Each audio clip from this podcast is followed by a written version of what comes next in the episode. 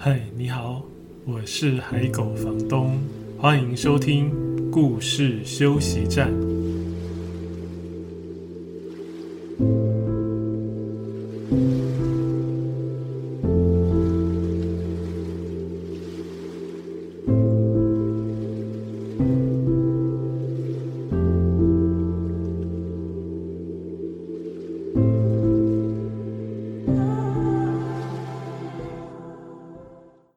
现在收听的是故事休息站 Podcast 节目的第十一集。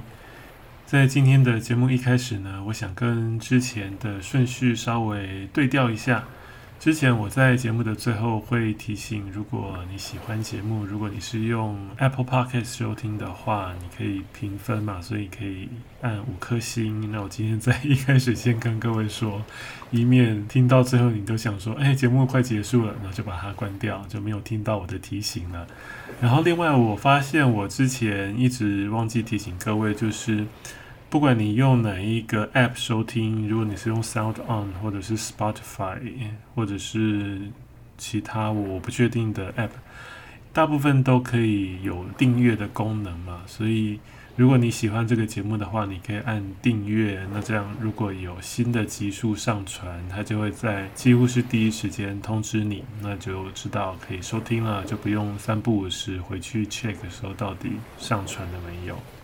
刚才要各位在 Apple Podcast 上面评分嘛，然后也刚好今天要讲的主题是数字的安抚，呃，好像刚好很搭哎，就就是有时候我们对数字还蛮在意的嘛，有时候某些数字的增加或减少，好像会让你有一种安心的感觉。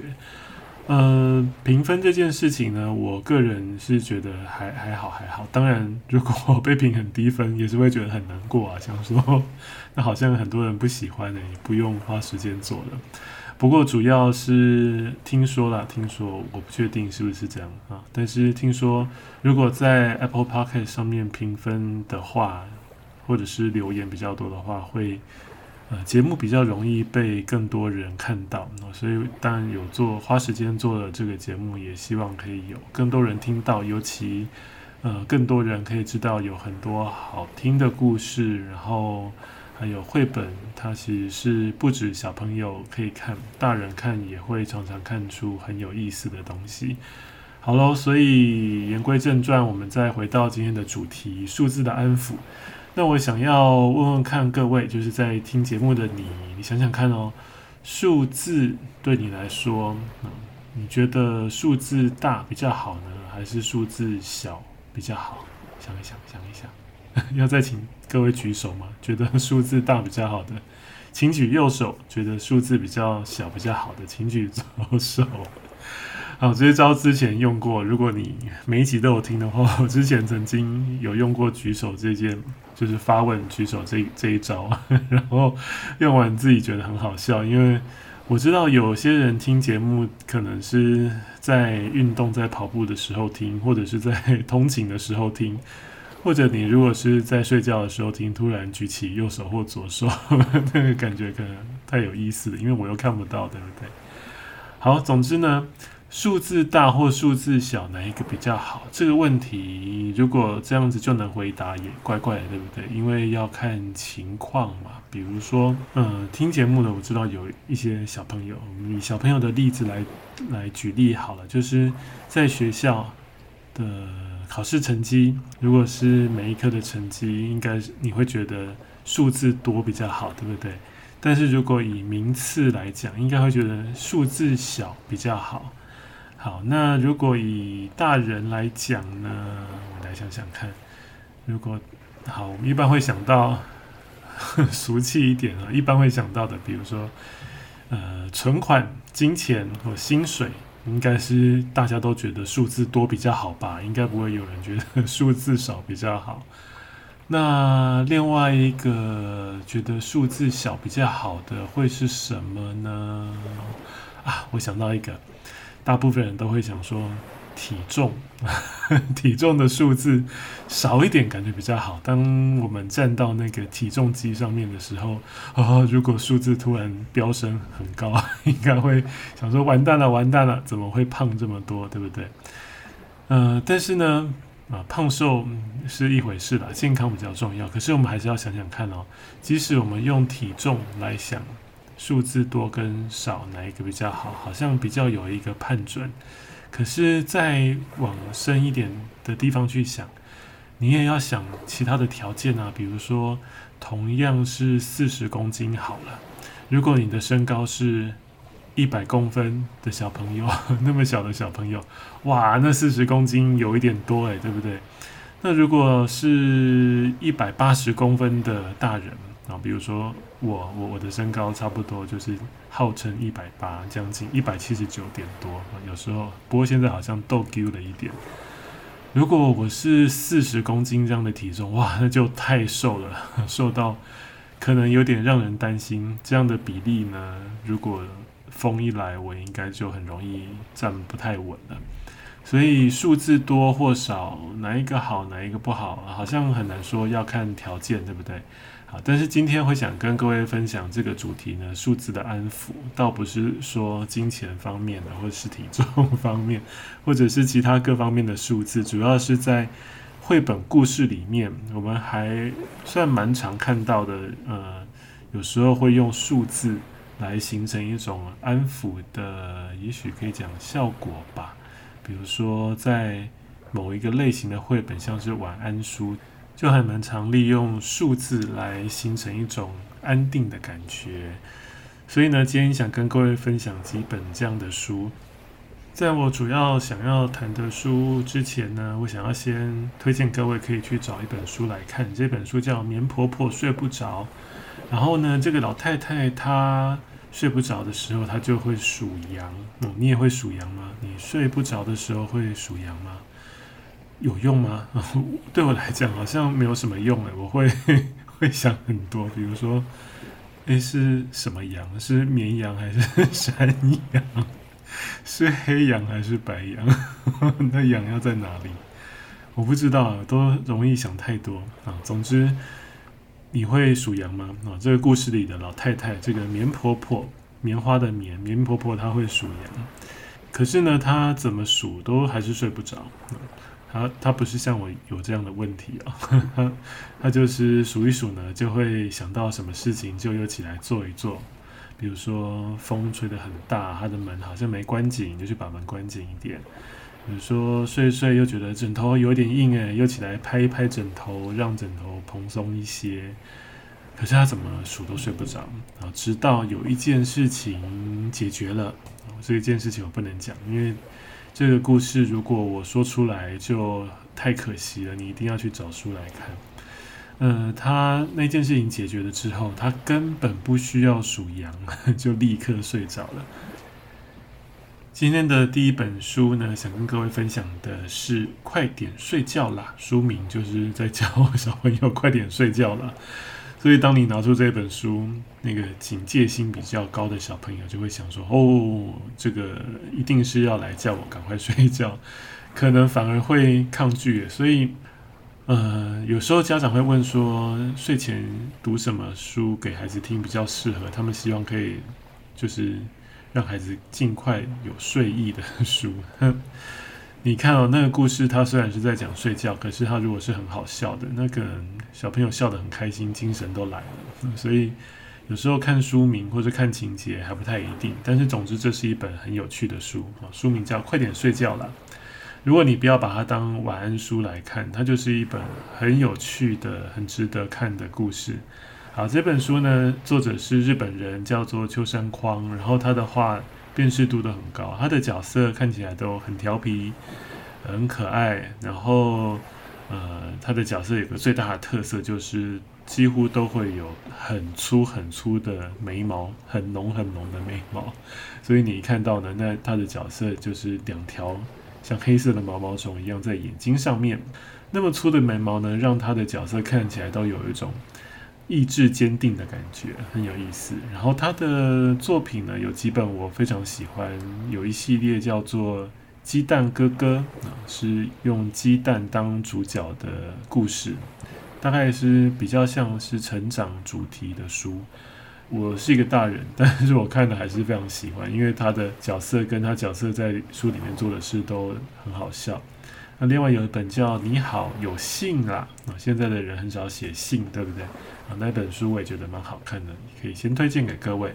快点睡觉啦！他就是故事里面呢，有个小朋友，他今天不知道怎么了，就是怎么样都睡不着哦。然后他就打算来数一数，呃，不是羊，他数的是猪啊。他 第一次是试着数猪，那就开始数喽。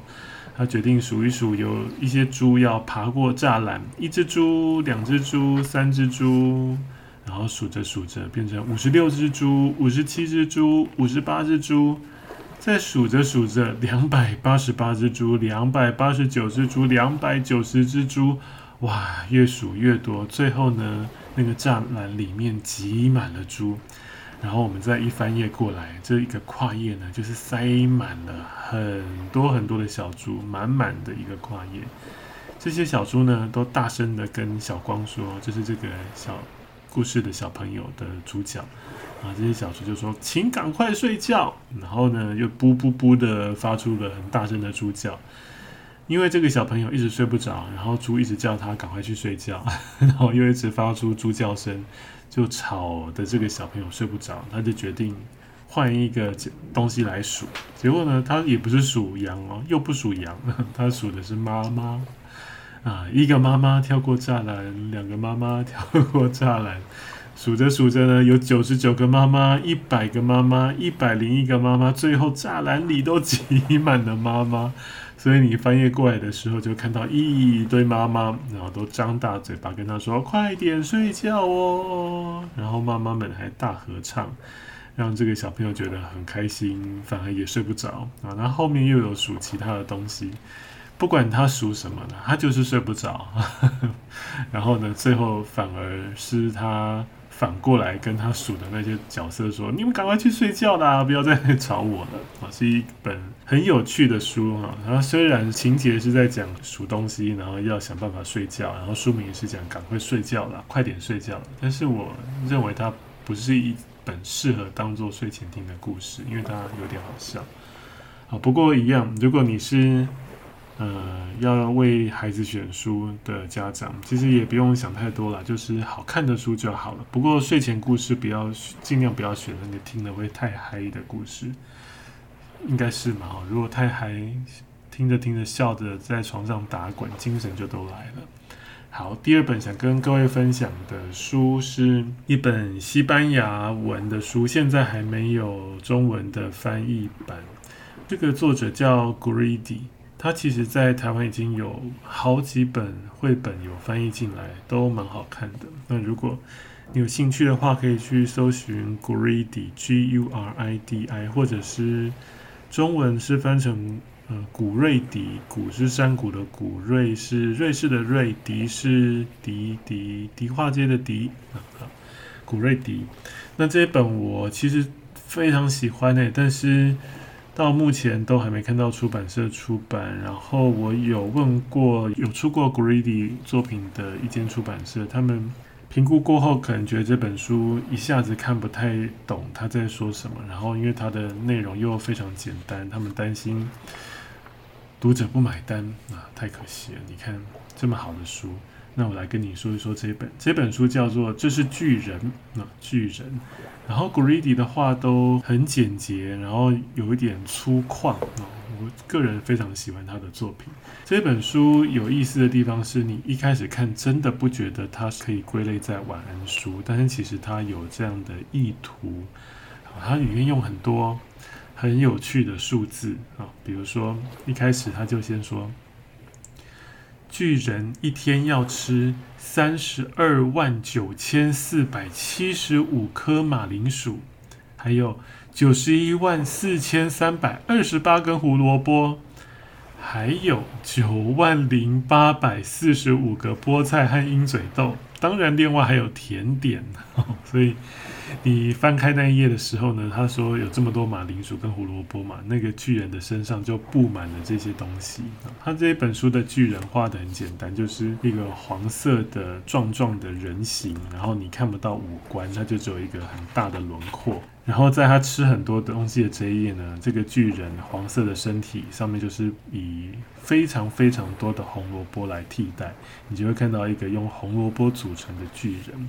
然后接下来还有更多哦。他说，巨人喜欢收集东西，他有四十三万八千九百四十七棵各种不同的树，哇，他收集了这么多树。还有哦，不止这些，他还喜欢收集山啊，他有三万八千两百三十九座的山，然后有高的、低的、尖的、圆的，各种山都有。还有哦，他也喜欢收集房子。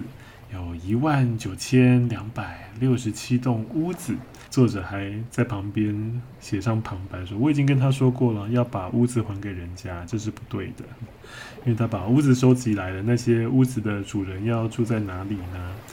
后面还有更多更多，比如说他很喜欢走路，他可以绕地球多少圈啊？然后他很会游泳，他游泳的时候海面会上升多少啊？都有各种数字，然后那些数字呢？都很大，会给你很大的想象，然后就跟着那个那么大的数字，心思呢就越飘越远，越飘越远。我自己感觉读着读着，跟着那些数字，好像就慢慢的安定下来。一开始觉得很惊奇，可是你搭配着他的那个图来看，比如说刚才讲他会吃九十一万四千三百二十八根胡萝卜，这个数字很。抽象嘛，对不对？就算对大人来讲，这样的红萝卜到底有多少也非常抽象，所以我们就会自然的想到很多很多很多很多的胡萝卜。啊，糟糕！听节目的人有害怕胡萝卜的人吗？如果想到就啊更睡不着了，你可能会想到胡萝卜的味道。好。总之呢，除了那个那么抽象的巨大的数字给我们的想象之外，它的图也画出非常非常多的胡萝卜嘛，所以我们不需要很具体的知道这个数字到底有多少，它就是带给我们一个很广泛的一个想象的范围。然后他后来又讲，他单手就能举起很多石头啊，因为他的力量很大，他单手可以举起八亿四千五百三十四万。六千七百八十三颗石头，哇！所以在这页的图呢，你就会看到巨人的手上捧着好多好多好多的石头。好，后面他也大概是这样，就是有很多的数字，很多的物件，他就把那些数字呢，透过很多很多的东西画得密密麻麻在一页里面。可是这一本书到最后很有趣的是，呃，有一个小小小小小小的人啊，就是好像是这一本书在说故事给你听的人。就是刚才有一个人一直说巨人喜欢收集东西嘛，他有多少东西，他喜欢吃什么，他会吃多少胡萝卜，多少马铃薯啊，就是这个小小人他就跑出来了，他就说：“你知道吗？你知道吗？还有一件最不可思议的事。”只要我在他的左脚的小指头上轻轻的亲一下，他就会安安静静的睡着喽。所以这本书到最后，他就把那么大的巨人透过一个小小的角色驯服了，让他睡着了，而且是透过一个晚安的亲吻，就让他睡着了。然后这本书的前面呢，都是很大很大的数字。那那个数字旁边的文字呢？他比如说，他讲他会吃掉多少根胡萝卜，或是他可以举起多少石头，那些文字跟数字都是很大的字，然后印的是粗体很黑的字，占满了整页的纸。可是到最后，他说：“告诉你个秘密哦，最不可思议的是，只要我在他左脚的小指头上轻轻的亲一下。”他就会安安静静的睡着的时候，这边的字是很小很小很小的，然后是细细的字，所以感觉就是动作轻轻的，然后声音小小的，然后这个小小的人呢，给那个巨人一个晚安的亲吻，也是轻轻的、很温柔的感觉。所以这是一本你乍看看不出来它是。呃，晚安书，或者是他希望给孩子在睡前有安定感的书的这样的一个作品，所以当你读到后面会有一种惊喜的感觉。如果你喜欢一些很特别设计的绘本，或者是有一些巧思的绘本，我觉得这本书是你可以呃收集的一本书。到目前为止都还没有听过有中文版要出版，这个是这是巨人古瑞迪的作品。像刚才那样的作品啊，如果你是跟孩子说故事的人啊，或者是你就是听故事的小朋友。如果你比如说你不喜欢刚才故事里的哪些食物，比如说巨人吃胡萝卜。据我知道了哈，有有一些人对胡萝卜会害怕，当然不要挑食是最好的。可是如果你是说故事的大人，你在说故事的时候，你知道小朋友不喜欢这个食物，你也可以换一个食物啊，或者是请他换成他喜欢的食物，那你就可以说，呃，这个巨人一天会吃几十万、几千、几百、几十个，比如说蛋糕，虽然。睡前吃蛋糕不太健康，但反正又不是真的吃，就是听故事的人开心就好了，对不对？那所以如果说故事的大人没有想到这个，那你是听故事的小朋友，你也可以建议大人说：“那我可不可以换成别的食物？” 那在这个时候呢，如果小朋友跟你提出这个要求，你就不要在这个时候说挑食不好了，反正都要睡觉了，这只是一个故事，大家不要想得太严肃。好，然后第三本想跟各位分享的是乌鲁木齐先生的一千只小小羊，这是台湾创作者的作品，然后这位作者叫黄玉清，这本书也是他的第一本绘本作品哦，第一本出版的绘本作品。乌鲁木齐先生的一千只小小羊。呃，我先讲一下这本书作者的有一段前言，我觉得蛮有意思的。我想想先问听故事的你，你知道呃乌鲁木齐在哪里吗？它是一个城市的名字哦，乌鲁木齐。好，请作答。要答出来了吗？乌鲁木齐是呃新疆的首府。那新疆在中国啊，新疆，新疆有很多值得我们关心的事。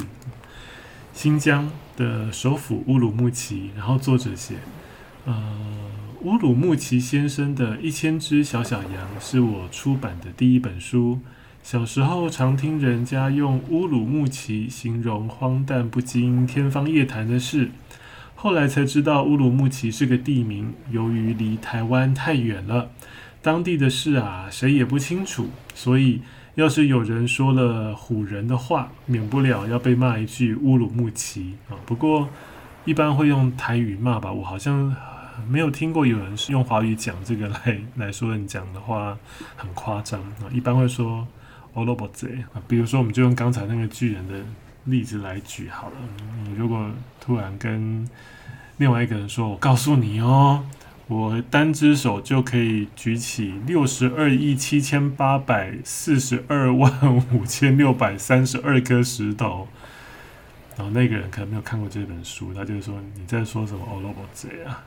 就是乌鲁木齐，在呃台语里面常常会被这样子用。我小时候也被长辈这样子念过，就是用这个地名来说我说的话很夸张，说这些有的没的的这个意思。现在还有人这样子用吗？因为会这样说我的长辈好像都不在了。你你们在家还会这样用吗？欧罗贼。好，乌鲁木齐先生的一千只小小羊这本书呢，是在说，呃，一个老先生，他住在一个镇上，然后他家最漂亮，他家旁边有很多美丽的花。乌鲁木齐先生每天都很努力的工作，所以呢，他得到一个很长的假期，然后他终于可以好好的休息。然后再翻过来这一页呢，就看到乌鲁木齐先生穿了睡衣躺在床上，他的嘴角下垂，看起来很烦恼的样子。诶，故事的文字写说，可是乌鲁木齐先生好烦恼哦，这么长的假期要去哪里呢？要做什么呢？想来想去，越想越睡不着。可怜的乌鲁木齐先生失眠了，他只好用最古老的办法数羊来帮助睡眠。他就开始数喽：一只羊，两只羊，三只羊，四只羊，五只羊，六只羊。数到第一千只羊的时候，乌鲁木齐先生终于昏昏沉沉的睡着了。然后当他第二天醒来，哇，睡得很饱哎！醒来的时候，他走到窗口往外一看，他吓得瞪大了眼睛，因为他看到他的花园里有一千只小小的羊，那些羊跟蝗虫一样大，一千只小小的羊在他的花园里面吃个不停，哇，有一千只哎，那他的花园应该会被吃光光吧？然后呢，他就想，不行不行不行。在这一千只小小羊还没有把所有东西吃光之前，他一定要想个办法。所以呢，他就把这一千只小小羊都赶上他的车，然后他就把车开去公园里。结果这些羊呢，又跑出来吃公园的草，然后吃着吃着呢，这一千只小小羊又长大了，因为吃了很多，所以他们已经变成了像老鼠一样的大小。糟糕了，所以乌鲁木齐先生又想要把他们载走才行。可是呢，这一千只小小羊已经长成像老鼠一样大的小羊，车子已经载不下了，他就找了其他的交通工具，他就这样把他们载来载去，载来载去，最后呢，再到一座小岛上。因为不管到哪里啊，这一千只羊呢，都会把那边的东西吃光光，所以他只好把这些羊载到小岛上。结果呢，这些羊很快的 几乎又把小岛上的草原要吃光了。乌鲁木齐先生很着急，他该怎么办呢？然后这下，因为他太烦恼了，又睡不着，他只好再数羊。哦，那他如果又数羊的话，明天他一醒来，那不就又有更多羊吗？他昨天数羊的时候数到一千只，醒来就有一千只羊。然后这一千只羊已经给他带来这么多的烦恼了，他又继续数，那明天不就更糟糕？该怎么办呢？还是请你去找这本书来看看吧，或者你说不定已经想到跟他一样的好方法。我再提示一下哦，他到故事的最后，因为被这一千只羊弄得很烦恼，又要失眠了，然后失眠的他又要数羊了。可是如果又从一数到一千，那第二天不就又多出一千只羊吗？他该怎么办？你可以自己推理看看，或者你可以赶快去把书找来看。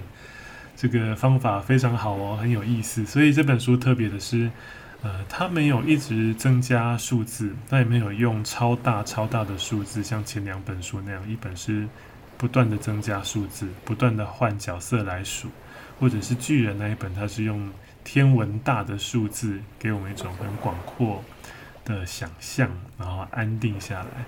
乌鲁木齐先生的《一千只小小羊》是一个很好看的故事，然后很棒的作品。然后他的方法很有趣，他就让一千只固定从头到尾，然后让听故事的人呢跟着这个乌鲁木齐先生跟一千只羊跑来跑去，跑来跑去，在听故事的时候，在想象里也跑来跑去，又消耗了一点体力。然后最后有一个很有巧思的方法，圆满的解决这个问题。然后他终于可以。在他的假期最后，好好的睡一觉。这是今天跟各位分享的几本书，然后都是用很大的数字，或者是用一直增加的数字，来给我们一种安定的感觉。好，我希望各位会喜欢今天的三个故事，虽然听起来都是比较适合小小孩或小朋友听的故事，可是如果你是一个有童心的大人的话，这些书看起来也都会让你觉得很开心哦。那如果你是一个创作者，我觉得这三本书，包含我刚才最开始提的《棉婆婆睡不着》，她的故事写得非常的好，呃，也都是你可以研究的作品。好，在今天的节目最后呢，我想要说两个消息，听起来像是广告哦，但是是我自己的书，因为没有人花钱找我在节目里面放广告。最近我有出两本书，一本是绘本《小石头的歌》。那如果你有看过我的前一本书的，应该是前几本书啦，《花地藏》。呃，《小石头的歌》跟《花地藏》一样，都是我和杨文正先生合作的作品。然后画家也在《小石头的歌》里面藏了花地藏哦。如果你喜欢花地藏的话，你一定要看看《小石头的歌》，希望你会喜欢。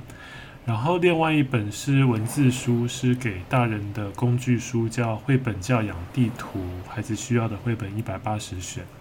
如果你是旧的读者的话，你一定会想说：诶，这个不是旧的书吗？其实这个是今年的新的增订版，因为去年开始一零八课纲上路了嘛，所以出版社就希望我把这本书多新增一篇，然后提供。呃，老师或者是对教育比较热衷的家长参考，就是一零八课纲有十九个大的议题，那我又另外选出了四百五十本绘本，放在后面，然后给各位参考。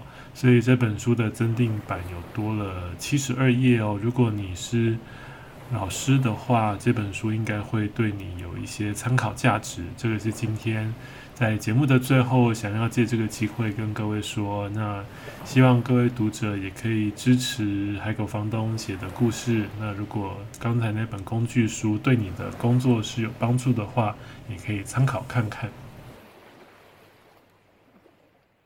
在这一集的故事休息站节目里面，你有得到一点点休息的感觉吗？